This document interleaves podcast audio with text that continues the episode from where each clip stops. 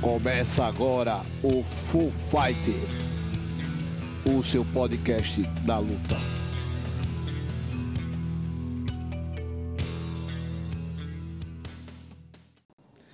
Fala galera, beleza? Eu tô aqui hoje com nada mais nada menos que Rafael Negão, um cara que tem uma história gigantesca na luta de Pernambuco.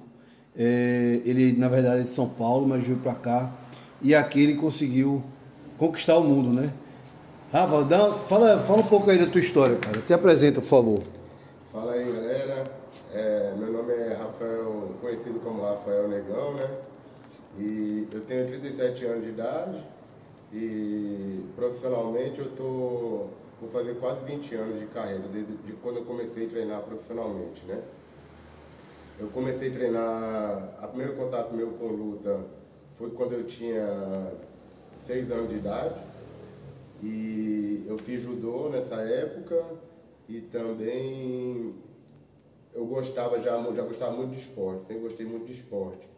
E fiz um ano e meio, dois anos judô, e aí quando eu parei, né, de fazer artes marciais, e aí quando eu fui, quando eu tinha uns 13 anos de idade, eu fiz capoeira também, mais um ano ou dois. Mas nada sério. E aí, nesse período, eu dei uma parada de novo, né, em relação às artes marciais, mas aí voltei é, sabendo que queria ser profissional com 18, eu já sabia que eu queria. Bom, muito bom.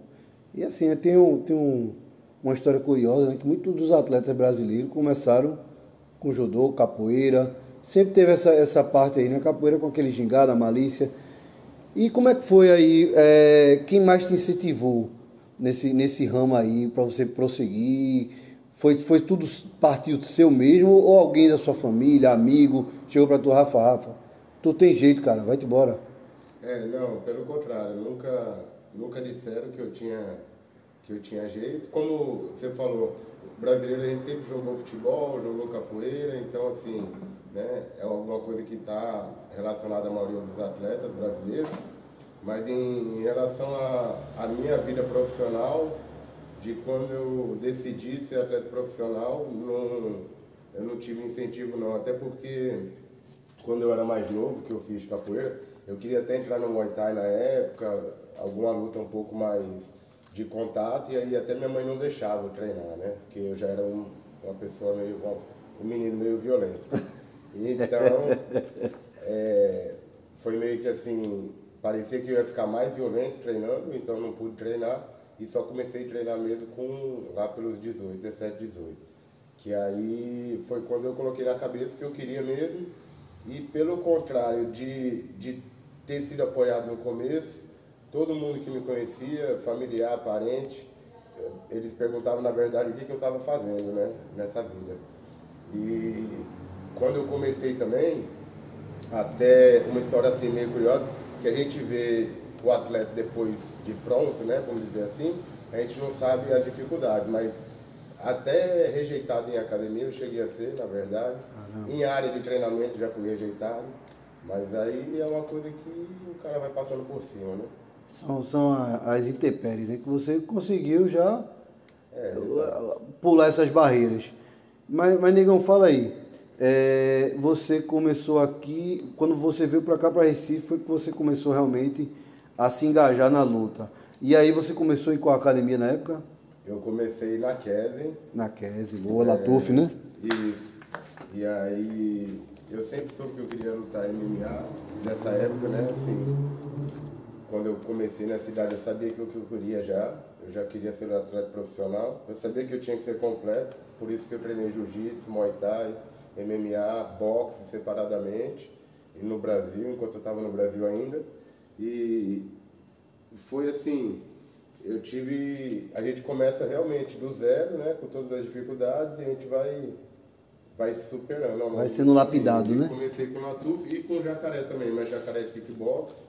Na época eu treinei boxe com o pessoal de Jaime.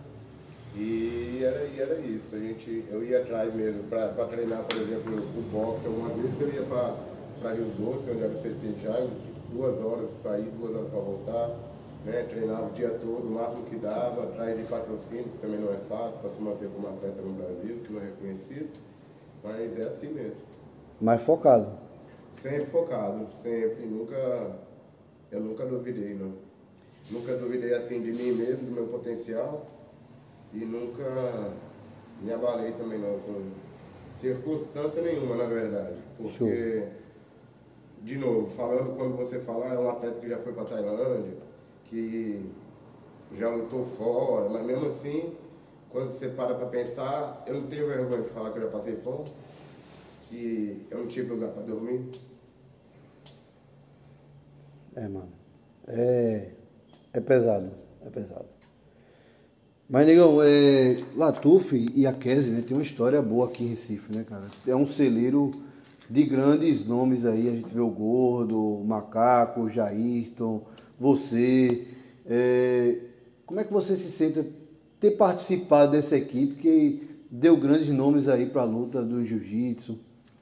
Sim, então, você vendo agora do quadro que nós temos atualmente, onde várias academias formadas em Recife são de ex-alunos de Latuf, é, por aí você já consegue tirar que teve uma liderança, né? Que assim, que mesmo enquanto estava todo mundo junto ali, já tinha muita gente com potencial de, de professor, de ter equipe. E a gente começou, quando estourou mesmo o MMA né, em, em Recife, é, a Kevin sim foi uma grande equipe, mas eu costumo falar o seguinte, é, é, muito importante a gente dar valor também para as outras equipes, porque sim, sim.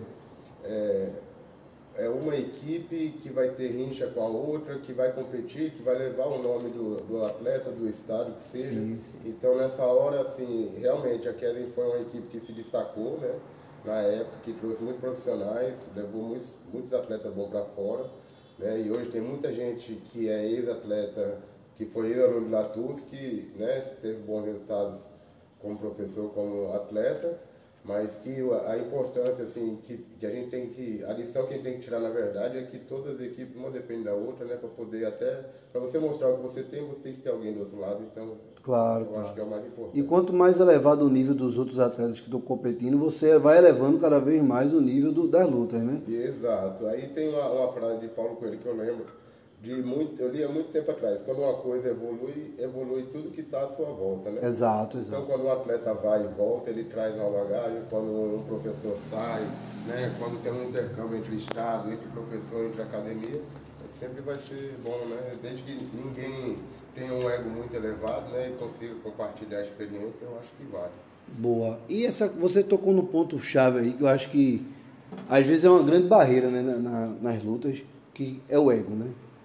Tem muita gente que tem um ego muito inflado e acha que não pode se juntar com o outro, não tem a aprender com o outro. Como é que tu enxerga isso aí no, no, no nesse ambiente da luta? É, então, não é só no ambiente da luta, né? Vamos falar assim que no, nos dias atuais é, o marketing, a mídia, ela está sendo, né?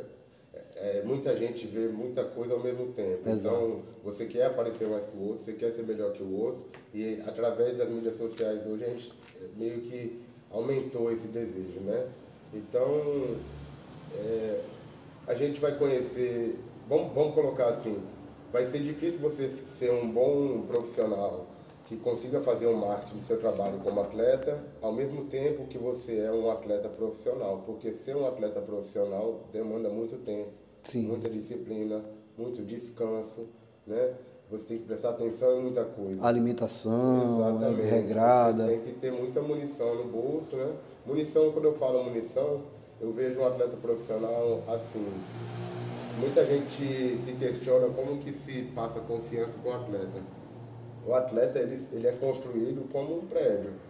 Não é só o cimento que constrói, não é só o ferro. Então, é, o atleta, como você falou, ele tem que estar com a nutrição, se não 100%, perto de 100%, com o sono a mesma coisa, com a preparação física, com o treino isolado de cada disciplina, entendeu? Então, é, isso é que eu chamo de munição, é isso que dá confiança para o atleta, ele ter isso tudo na cabeça é, no decorrer do tempo, antes da luta e durante a luta também, antes da luta, ele poder pensar e falar, eu tenho aqui no meu bolso é, 200 quilômetros de corrida esse mês, eu tenho tantas horas de jiu-jitsu, tantas horas de muay thai, tantas horas de boxe, eu dormi tanto, eu recuperei tanto.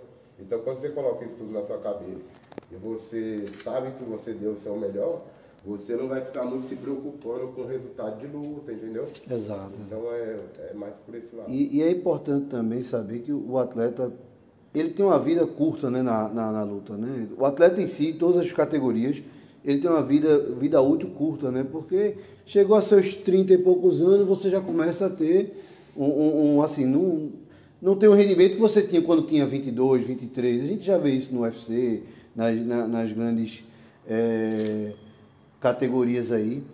E às vezes falta esse pouco de apoio para o cara que está começando, né? Você acha que isso aí, Rafa, é algo também que é, as empresas não investem, a gente sabe disso, as marcas não, não incentivam, mas em contrapartida você acha que falta alguma maior organização dos atletas, dos treinadores? Como é que você enxerga esse ambiente aí?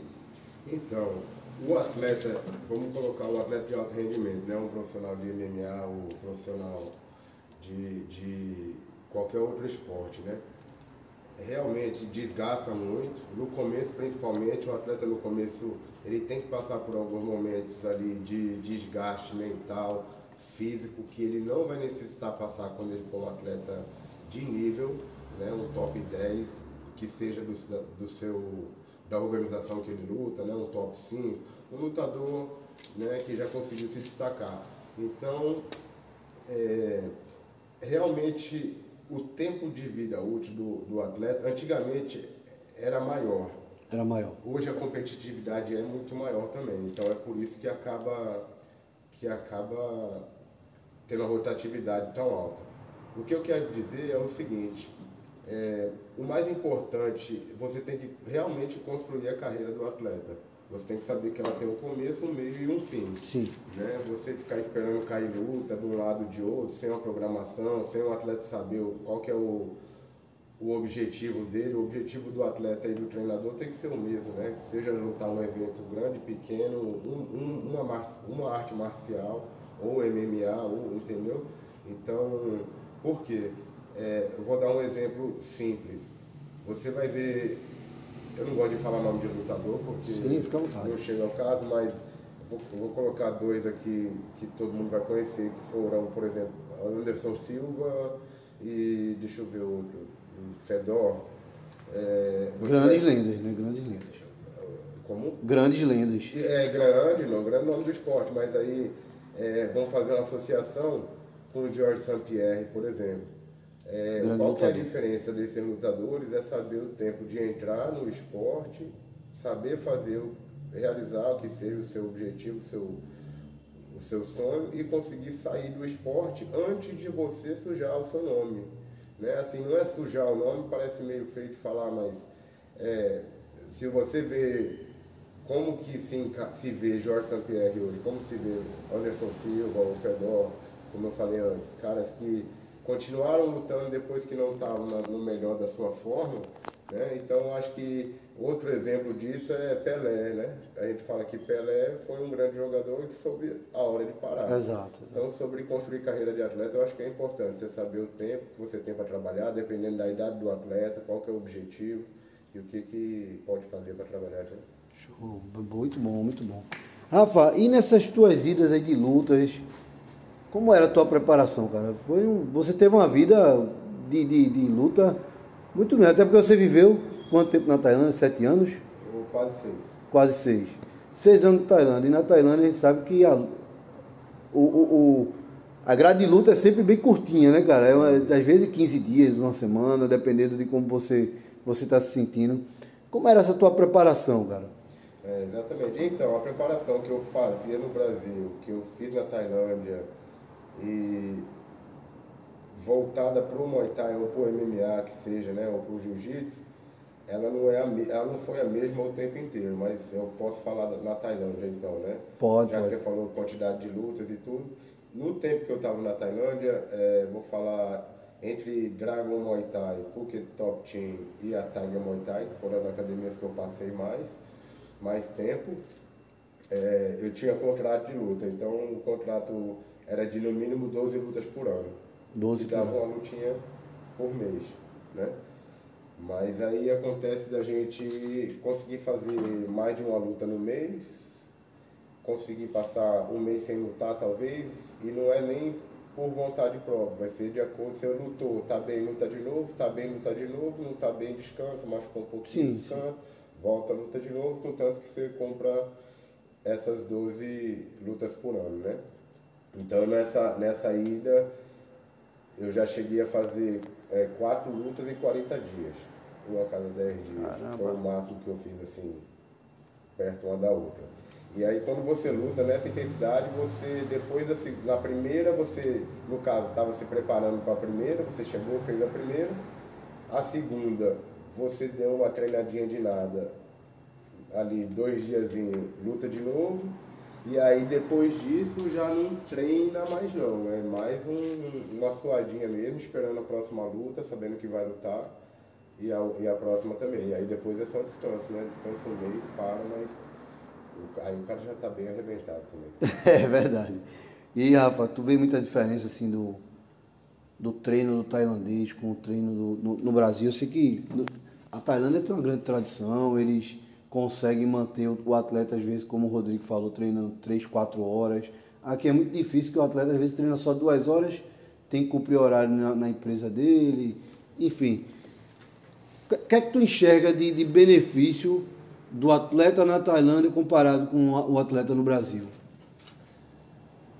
Pessoal, tecnicamente, eu costumo falar que fora da Tailândia, incluindo eu, a gente dá aula de um Muay Thai adaptado. Sim. Né? Muay Thai que, que a pessoa consiga entender os movimentos, consiga saber os golpes, consiga é, praticar a arte, mas se a gente for colocar na ponta do papel, no lápis, não vai bater com o treino na Tailândia, porque realmente a rotina é diferente, é, é, é um celeiro, é um, é, é, eles vivem para isso, né? Então, é, a diferença realmente é essa, não tem... O, o, o, lutador tailandês, ele vai se dedicar só a isso, né? Ele, eles vão tentar fazer dinheiro em cima dele, vão tentar apostar, vão tentar investir, mas ele não vai ter muita preocupação além de dormir, de comer, de tomar banho e de treinar. Então essa vai ser a diferença. E o inverso para a gente, quando a gente vai para lá, nós vamos, nós vamos sentir diferença do treino. Hoje em dia, eu posso falar que quem vai hoje em dia do Brasil sente menos dificuldade porque já chegou muito Muay Thai aqui. Então não é tão diferente. Quando eu fui, a gente treinava kickboxing aqui achando que era Muay Thai. Então eu cheguei lá, eu tive que zerar o jogo, eu tive que começar do zero realmente. Hoje Teve dia, que secar a taça e encher ela de outro, de outro vinho. Exato. Quando hoje em dia não, se você está treinando aqui com a gente, por exemplo, ah, eu treino um ano, treino, você está fazendo os movimentos bem parecidos do que supostamente é lá. E aí em relação ao atleta, a pessoa que vai daqui para lá como atleta, ela vai ela não vai ter mais as mesmas distrações que ela tinha aqui, entendeu? Os problemas são outros, os objetivos são outros. Então, é, um, é uma coisa que pouca gente vai se dar conta, mas que vai fazer grande diferença na vida de um atleta. Ele vai ficar mais disciplinado. Boa. E você acha que a qualidade de vida na Tailândia é melhor do que a do Brasil? então, se for levar em consideração o tipo de alimentação, a cultura. E aí nós estamos falando do, da Tailândia do Muay Thai, né? É, Não da sim. Tailândia do homem de negócio ou do, da noite, né? Da sim, festa. Sim. Estamos falando do, Então, realmente lá você, é, assim, tem gente que pode sentir dificuldade em se adaptar com a comida ou com o clima às vezes, mas que sem dúvida se você conseguir chegar num bom patamar de conseguir se manter é, sozinho através da luta, você vai ter uma qualidade de vida melhor. Sim. Boa, boa. E a proteína lá? Comeu muito escorpião lá? Como era essa questão dessa alimentação, essas iguarias lá, cara? Então, isso aí a gente vê em filme, né? A gente quer copiar, mas é, realmente, assim, não é o, o, o prato favorito, né? Obviamente. Mas é uma coisa assim que, ele, ele é, vão, que eles vão comer sim. Por exemplo, é, tem muita feira aberta, né? Feira livre, você vai encontrar roupa, vai encontrar são os market, né? Que eles chamam. E nesse, no night market, por exemplo, você vai ter a parte de comida que vai ter lá o escorpiãozinho, o barato, o negócio. E aí a gente, a gente come. A grande diferença que faz ser assim, exótico, né? É porque do jeito que eles fazem, com a pimenta que eles usam, com o que quer que seja, acaba que você. Nem sente nada não, diferente. É, você sente o, o croque-croque, mas o, o gostinho. né? É, a pimenta prevalece. A pimenta. e Rafa, me diz uma coisa. É, qual foi o lutador que mais te deu trabalho, cara, nesse tempo, nesse teu período aí? Pode ser na Tailândia, no Jiu-Jitsu, no MMA. Um cara que você diz, pô, foi a pedra no meu sapato esse cara. Então, é, assim, eu estava até comentando esses dias com os meus.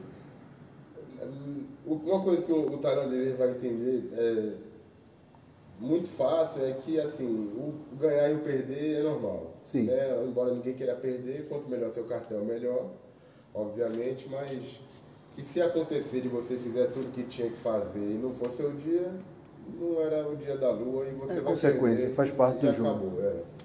Mas que a gente não deve se apegar não à derrota. Mas o atleta que deu mais trabalho então, para você. Voltando aqui. Então, baseado nisso, eu costumo dizer que as lutas que eu perdi foram as mais difíceis. Geralmente a gente pode pensar que, assim, né, um lutador que eu ganhei, que tenha dado trabalho, mas difícil mesmo que eu pense assim, que na hora eu pensei, porra, não deu não. Foram, acho que eu perdi. Eu posso falar uma no jiu-jitsu que eu perdi aqui, para um, na faixa roxa. Fui para Renato, acho Renato Cardoso, hoje, hoje em dia faixa preta também, bom atleta. No Muay Thai, um sul-africano que eu perdi também, me deu um knockdown, o único knockdown da minha carreira. No MMA, a luta única que eu perdi também, que foi realmente também não, não, não dava para mim. Então seriam aí, dividindo em etapas esses três aí. Né? É porque também você é um cara muito completo, né? É, Você. É, eu tenho que ser versátil. E me diz uma coisa, uma luta que ficou na, na história, cara, assim, que você marcou positivamente, né? A sua carreira, que você faz, porra, bicho, essa luta é inesquecível. Essa foi Demônio Negro, certeza. Porque na época que a gente falou lá atrás, né, na época da. Vamos colocar na época da Kese, é, Demônio Negro costumava chamar muita gente. Ele subia no ringue, chamava, desafiava, e eu estava começando ainda. E eu, e eu realmente eu pensava, eu falava, nossa, esse cara desafia todo mundo, né? Mas eu, eu sou menorzinho na academia ainda, melhor. Vai dar errado pra ele um dia. É, não, então, mas isso ficava na minha cabeça também, melhor ficar quieto, né? Que se vai que tem alguém na academia, enfim.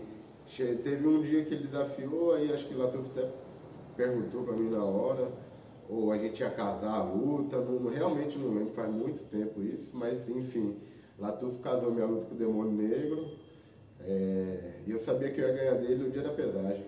Eu estava esperando só o dia da pesagem para olhar bem para ele. Eu tinha certeza que ia ganhar essa luta. Essa luta eu lutei. A gente sempre luta machucado. Eu machuquei a costela uma semana antes dessa luta. Não podia ir pro chão. Era melhor que não fosse. Era melhor que ficasse em pé. Mas a gente não tem vídeo dessa luta também, mas foi uma luta, eu tentei fazer igual o Vanderlei Silva e Vitor Belfort. Sim. Eu deixei, ele deu um chute no começo, a minha perna, olhei, né, não, não, não abalou nem nada. Aí eu fui pra cima só de golpe reto, ele tentando dar golpe cruzado, e eu dei só golpe reto, ele sentou. E entrando tudo. E entrando tudo. Foi sentando perto da corda, mas foi essa luta com o Demônio Negro, que realmente ali minha carreira deu uma, assim, me motivou e realmente, assim, quem duvidava. Foi um marco. Fé. É, foi um marco. Nessas tuas viagens aí, você, você costuma viajar bastante, né? Inclusive tem com, tá uma marcada aí, né? É, é ainda tá fechando essa ainda. Ainda tá fechando, é, né? Aí eu não posso falar muito. mas dessas suas viagens aí, qual foi a viagem é, que mais lhe marcou de forma cômica? Você chegou ali viajando e aconteceu algo que foi muito engraçado assim, você... Quando é cômico assim, você tá perguntando que foi trágico na hora, né? É trágico, mas não. trágico na hora, aí depois a gente ri. É, mais ou menos isso. dessa que você quer, né? Porra, aí então, assim, tem uma. É, eu fui pra China duas vezes, uma pra lutar MMA, uma pra lutar K1. K1, às vezes a gente, às vezes a gente luta com o pessoal do Sanda, Sim, bom chinês, né? Uma regra ou outra diferente, um K1, enfim, fui duas vezes. Na segunda vez, geralmente eles, eles pegam a gente da Tailândia e voam 15 dias antes. Só que aí a gente passa geralmente 5, 6 dias viajando. Ou então pega um avião de 4, 5 horas e pega mais 12 de ônibus para ir para os destinos. Então geralmente é longe. E essa história vai ficar aí, ó. Eu saí da Tailândia, peguei o avião. Do avião cheguei na China em 8 horas, na onde eu tinha que chegar. E direto do aeroporto nós entramos num ônibus. Só que eu não sabia quanto tempo ia passar no ônibus. Quando nós entramos, passou uma, passou duas, passou três, quatro, cinco, seis. E aí realmente alguém falou, olha, vai demorar ainda, não está no meio do caminho. E eu Caramba. apertado, querendo ir no banheiro, querendo fazer xixi. E não tinha querendo banheiro no fazer ônibus? cocô, querendo fazer tudo. Ah, não, né, assim... 40 caras dentro do ônibus, assim, Putz. negócio, né, eu tava- querendo sentar num banheiro, realmente, assim, vamos colocar. Falei, porra, né, bom que tivesse um banheiro aí. Não, mas é porque nós vamos parar. É, em meia hora a gente para. Eu falei, porra, meia hora é o tempo que eu tenho, porque eu tô muito apertado. Eu, tipo, não tem como segurar mais. Enfim, chegou no lugar, quando nós descemos, eu desci do ônibus, aí todo mundo foi entrando para comer e eu fui pro banheiro, né? Falei, não, agora é minha vez. Já fui entrando no banheiro, soltando as calças, pronto para sentar no vaso, falei, cocô. Rapaz, quando eu entrei no banheiro, que eu virei a cabeça para direita, tinha 30 homens sentados, acocorados, fazendo agachamento, um olhando para as costas do outro, fazendo cocô. Eu falei, não, meu Deus do céu, agora complicou o negócio aqui. Rapaz, eu quase vomito, eu olhei aquela cena e a coisa mais normal do mundo, um fumando, um sentadinho na frente do outro, olhando pro pro Na. China isso. Na China. E a gente acha que só tem isso na Índia, né? É, então, as valas tudo no chão, sem vaso, sem nada, um cheiro. Eu falei, meia nossa, e falei, Uma hum, catinha terrível. vou morrer de estimação aqui. dei a volta, nem xixi eu aguentei fazer, eu dei dois passos dentro do banheiro, saí, voltei, fui pra trás do banheiro, fiz xixi no matinho mesmo, do jeito que eu tava, voltei pro ônibus quietinho. E aguentei até chegar no hotel. Não sei como passei mal, não- mas aquela ali foi. Aquela eu dou risada até hoje. Eu falo, minha nossa senhora. E um momento inesquecível dessas viagens, cara. Nossa, momento inesquecível deve ser. Cara, Um lugar que você não acreditava que ia chegar lá, chegou e marcou sua vida. então, não tem nada na verdade que eu não acho que eu não posso fazer se eu não colocar na minha cabeça, Eduardo. Mas, Boa, boa. É, eu acho assim, é, a pessoa, se ela quer alguma coisa, ela tem que conseguir visualizar, ela tem que conseguir achar os meios para poder, né?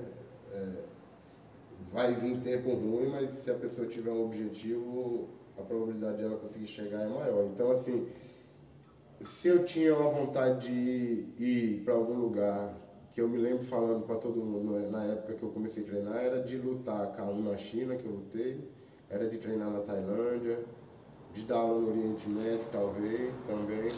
Então, se a gente for colocar um momento, vamos colocar assim, não o dia que eu cheguei na Tailândia, mas um- alguns meses depois que eu cheguei, que eu estava familiarizado com o local que eu chamei de casa, né? Que eu olhei e falei, realmente, é isso aqui que eu queria. Foi quando eu estava na Tailândia. Show, que massa. Muito bom, cara. Agora a gente vai para uma parte polêmica. Momento trash talk. Aquele momento que você vai esculhambar alguma coisa. Pode ser uma organização, pode ser um lutador, pode ser uma, uma, uma, uma regra que você não se identifica. Escolha algo aí que você acha inadmissível no ambiente da luta. Rapaz, essa é, essa é a mais complicada, viu? Uma coisa que eu, que eu acho inadmissível no mundo da luta é a luta ela tem que conseguir fazer de você um cidadão melhor, uma pessoa melhor, que consiga conviver melhor com as outras pessoas, consiga ser produtivo, certo? E eu acho que tem, já que nós estamos falando de trash talk, tem muita gente que fala demais. A arte, assim, o importante é que você aprenda a arte e aprenda a filosofia da arte, né? Então, vamos dizer que você não entender a hierarquia, você não ter a disciplina, você não não tá ali, né? Firme, né? Como que, não sei nem como é que eu posso tentar te explicar isso.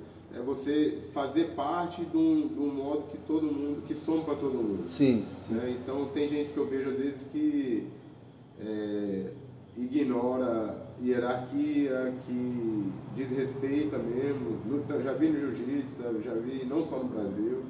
Então é, seria isso, não seria organização, nem lutador.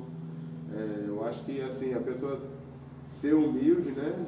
Para poder aprender, a gente está sempre aprendendo, não é porque eu sou faixa preta, não é porque eu sou lutador que eu não, não aprenda com outras pessoas que não, não sejam. Então acho que essa parte aí fica como lição mais importante, assim, se eu puder chamar a atenção. Boa, boa. Você tocou num ponto interessante, né? Que em, a gente conhece que já é bem é, é, é conhecida aí o Sanda, né? É, os chineses praticam bastante, que eles conseguem trabalhar soco, chute, queda, né? Trabalham bastante isso, mas tem pouca representação aqui no Brasil. Como é foi que o seu contato com essa arte, cara? Assim, você trocando porrada com essa turma aí dessa região. Então, os chineses são muito duros. A gente vê aqueles vídeos dos chineses, né? Desde Shaolin, Kung Fu e vem vindo. Eles são muito, muito duros na, na arte marcial deles. Se treinam MMA são duros, se treinam é o Sanda são duros. E o que acontece é o seguinte, é, se você pegar um lutador de Muay Thai é, vamos supor, com umas suas 30, 40 lutas e colocar ele para lutar com um lutador de samba da mesma categoria, do mesmo peso, o que vai diferenciar quem vai ganhar ou quem vai perder, primeiramente, quem quer mais, como toda luta, e segundo, qual é a regra que eles estão lutando. Sim. Então é por isso que quando eles pegam a gente para lutar na China, tenta jogar um, um K1, realmente, que aí é metade, meio caminho para cada um o cara do Sanda não vai poder te fazer projeção, te derrubar, o cara do Muay Thai não vai poder clinchar para usar cotovelo ou joelho, entendeu? Então, é isso. Eles não são, eles são muito duros para a categoria. É, realmente a qualidade e o estilo de vida deles do oriental é diferente, né? Assim, é mais saudável, querendo, querendo ou não. Então, é, um, é um, é, não chegou aqui porque o Muay Thai, o marketing do Muay Thai, né, como luta milenar e como, eu acho que como modo de vender mesmo, o nome Muay Thai né, vem sendo usado mais tempo. Sim, sim. E aí acaba que a Sanda vai ficando meio escondida e ninguém meio que se interessa né, em, em buscar mais informação, mas não deixa de ser uma arte menos eficiente. Né? Boa, boa. Agora a gente vai para o momento jab aquele pergunta rápida, resposta rápida. Vamos lá. MMA ou Jiu-Jitsu? MMA. Muay Thai ou Jiu-Jitsu? Caralho, Muay Thai. Muay Thai. Gancho ou triângulo? Triângulo. Guardeiro ou passador? Passador? falou, você falou com uma. Falou seco, hein? Boa, boa. É, plano para brincadeira aí para os guardeiros. É. Guarda é uma coisa que não existe, que foi criada para ser passada. Vão querer morder meu orelha. É, planos para o futuro, Rafa? É, me realizar como treinador. Como atleta, eu fiz tudo que eu queria, realizei meu sonho. E é por isso que eu falo, né, com tanta convicção. É, galera, eu acho o seguinte: existe um padrão para você realizar as coisas. E se você for muito bom em uma coisa, muito bom, eu falo fora da curva, você descobriu esse padrão. Com esse padrão você consegue colocar ele, aplicar ele em outras coisas, que você vai descobrir é, o verdadeiro valor da palavra disciplina, entendeu? Você vai descobrir realmente o que, que você precisou. Então, eu acho que é por esse caminho aí que a gente tem que seguir. É, eu quero me realizar, eu sei que vou me realizar como treinador, quando eu digo isso, é fazer uma carreira como treinador, né? Porque agora realmente eu não volto a lutar mais. Eu estou lutando, eu tenho um, uma lesão no, no ombro, que pouquíssima gente sabe, mas eu estou lutando machucado desde 2014, que é uma lesão séria, que eu tenho 60% da mobilidade do braço. Já tive tipo meio derrame do lado esquerdo, por causa dessa lesão. Caramba. E aí foi do motivo que eu parei de lutar mesmo e eu já estava ficando velho e uma coisa foi unindo com a outra. Eu não cuidei da lesão realmente e muita gente não sabe por que, que eu parei. Que eu pareço novo, pareço bem, pareço que vou para lutar, mas realmente não, não faço questão de não lutar da minha melhor forma, entendeu? Soube a hora de parar. É, pode dizer que sim. Boa. Eu acompanho você, né, Rafa, aí na, nas redes sociais. E eu vejo que você é um cara que vai além das lutas, né? Você busca sempre alguma filosofia, alguma coisa para abrir sua mente. É... Você acha que todo lutador deveria fazer o mesmo? É importante para. Assim, a gente sabe que se alimentar é importante, mas a informação é a alimentação do cérebro, né? Sim. Então, você, você, o que é que você deixa de recado para a galera que está aí, velho? Então, vou voltar a bater na tecla. Não importa é, de qual modalidade atlética você seja, eu acho que o mais importante aí para quem está começando, como você falou, vai ser você conseguir aliar a sua educação junto com o seu treino. Né? A gente tem a ideia às vezes de que, ah, não, tem que fazer só isso da vida. Né? E não é verdade. Então, o mais importante é se você está estudando, está no colégio, sétima série, na faculdade, é que você continue estudando, que você termine, né, que você se forme. E se você quiser fazer, se você vê que está dando fruto na né, sua vida como esportista, você leva junto. Mas é, é, muito pessoal falar assim, ah, você tem que se interessar pelas coisas. Eu gosto de saber, por exemplo, é, falando em filosofia, a palavra academia ter vindo lá da Grécia, né, com, na época de Platão, e hoje a gente usa para uma coisa uma academia que não tem exatamente o mesmo significado. E aí, nesse mesmo contexto é, platônico aí, é, vai dizer que a gente tem que exercitar o cérebro, tem que exercitar o corpo, né? tem que manter isso em equilíbrio, né? para a gente poder ter uma qualidade de vida melhor, né? uma, uma longevidade de vida maior, né? com uhum. qualidade. E quando eu, eu falo de ter parado de lutar, é por isso também. Né? Eu penso na é, eu não quero ficar bom tomando murro na cabeça, né, com 40 anos. Não quero, não sei, talvez me machucar. Hoje eu penso assim. E aí eu vou fazer também até uma outra analogia aqui, porque quando falar, ah, parou de lutar, não quer lutar, mas é, é, a mesma coisa que quando a gente é mais novo, assim, a gente gosta de soltar pipa, ou a gente gosta de algum brinquedo, ou de um videogame. Mas a gente gosta quando tem 5 anos de idade, 6, 7, gosta muito, 8, com 9, 10, com 11, você já não quer mais brincar com aquilo, você quer brincar com outras coisas. Então eu acho que foi o que aconteceu comigo. Eu não quero mais brincar, eu quero brincar de outra coisa. Corpo são, medicina? Sim. Sim, né? Boa. Rafa, uma dica cultural aí pra galera.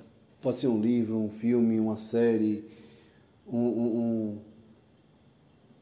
enfim, um documentário. Eu queria conseguir contar uma história, mas eu vou eu vou tentar te mandar o link dessa história. É uma história que vai dizer tem duas coisas. Uma que vai dizer cuidado com o que você deseja, que talvez você consiga. E a outra que vai falar sobre é, o quanto que você quer e se você quer mesmo. Né? Eu vou tentar resumir essa história aqui. Uma vez um, um garoto um garoto foi no, no templo budista e perguntou para Buda o que, que ele tinha que fazer para ser muito rico. Aí o Buda olhou para ele e disse que ele voltasse no outro dia às quatro da manhã e que encontrasse com o monge, né, o Buda que eu estou falando, o monge na praia. Então tá. No outro dia o rapaz chegou, encontrou com o monge E aí o menino repetia o tempo todo, mas eu tô querendo aprender a ficar rico, o que você tá me trazendo na praia? E ele falava, não se preocupe não, vamos ver até onde você, né, você quer realizar o seu desejo. E aí pegou na mão do garoto, foi andando para a praia, e aí começou a entrar na água, e foi entrando na água, entrando na água, e o menino insistia em falar, o que eu quero é ficar rico, você está fazendo, eu não quero aprender a nadar. E aí quando chegou no momento que o menino não conseguia né, mais alcançar o pé no chão, o monge colocou a cabeça do menino dentro d'água e segurou. E ele debatia, tentava sair, não conseguia, tentava, tentava, tentava, até que um minuto o monge deixou a cabeça dele sair da água. Aí ele olhou, respirou, aí falou assim, o que, que você está fazendo? O monge olhou para ele e perguntou assim, na hora que você estava com a cabeça da, debaixo d'água, o que, que você queria? O rapaz falou, eu queria respirar. Falei, então você não está pronto. Você tinha que estar tá querendo pensar em ficar milionário. Então, tipo, às vezes a gente acha que quer muito alguma coisa, né? Só que a gente não quer pagar o preço por aquilo.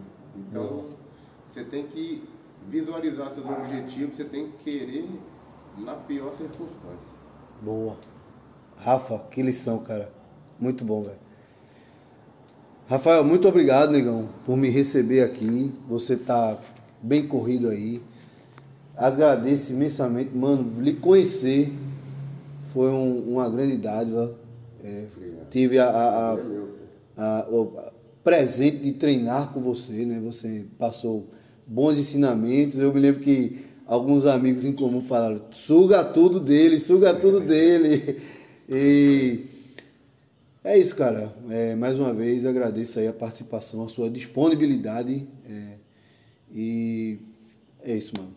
Valeu, eu que agradeço, pô. Prazer fazer parte aí e quando precisar quero voltar. Quem sabe a gente depois não faz uma à distância. Vamos fazer. Se estiver viajando, a gente faz a distância, mas eu quero voltar. Oxe.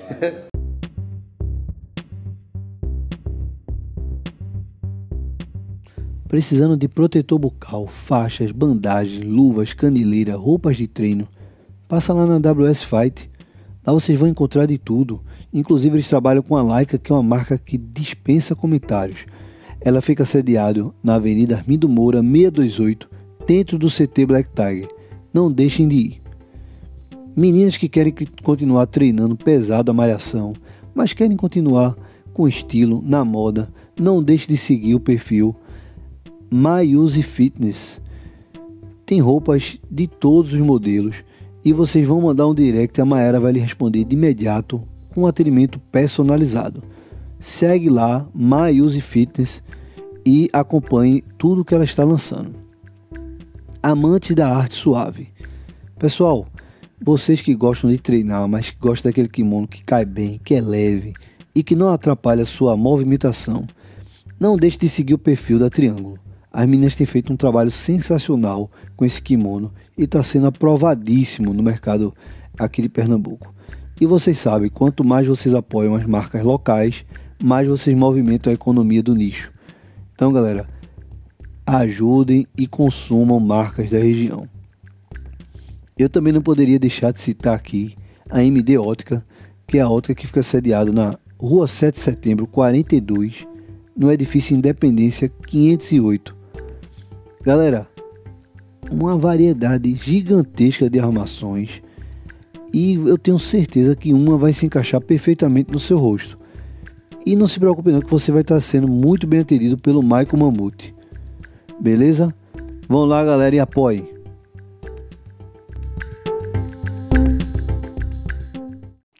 Fala galera, beleza? É, primeiramente quero dar um, um, uns parabéns aí pro Cirilão que fez uma participação excelente na Copa Pós. Cirilão, você lutou muito, cara, muito mesmo. Foram detalhes aí que fez você não chegar ao primeiro, ao primeiro lugar. Cara, parabéns mesmo, parabéns.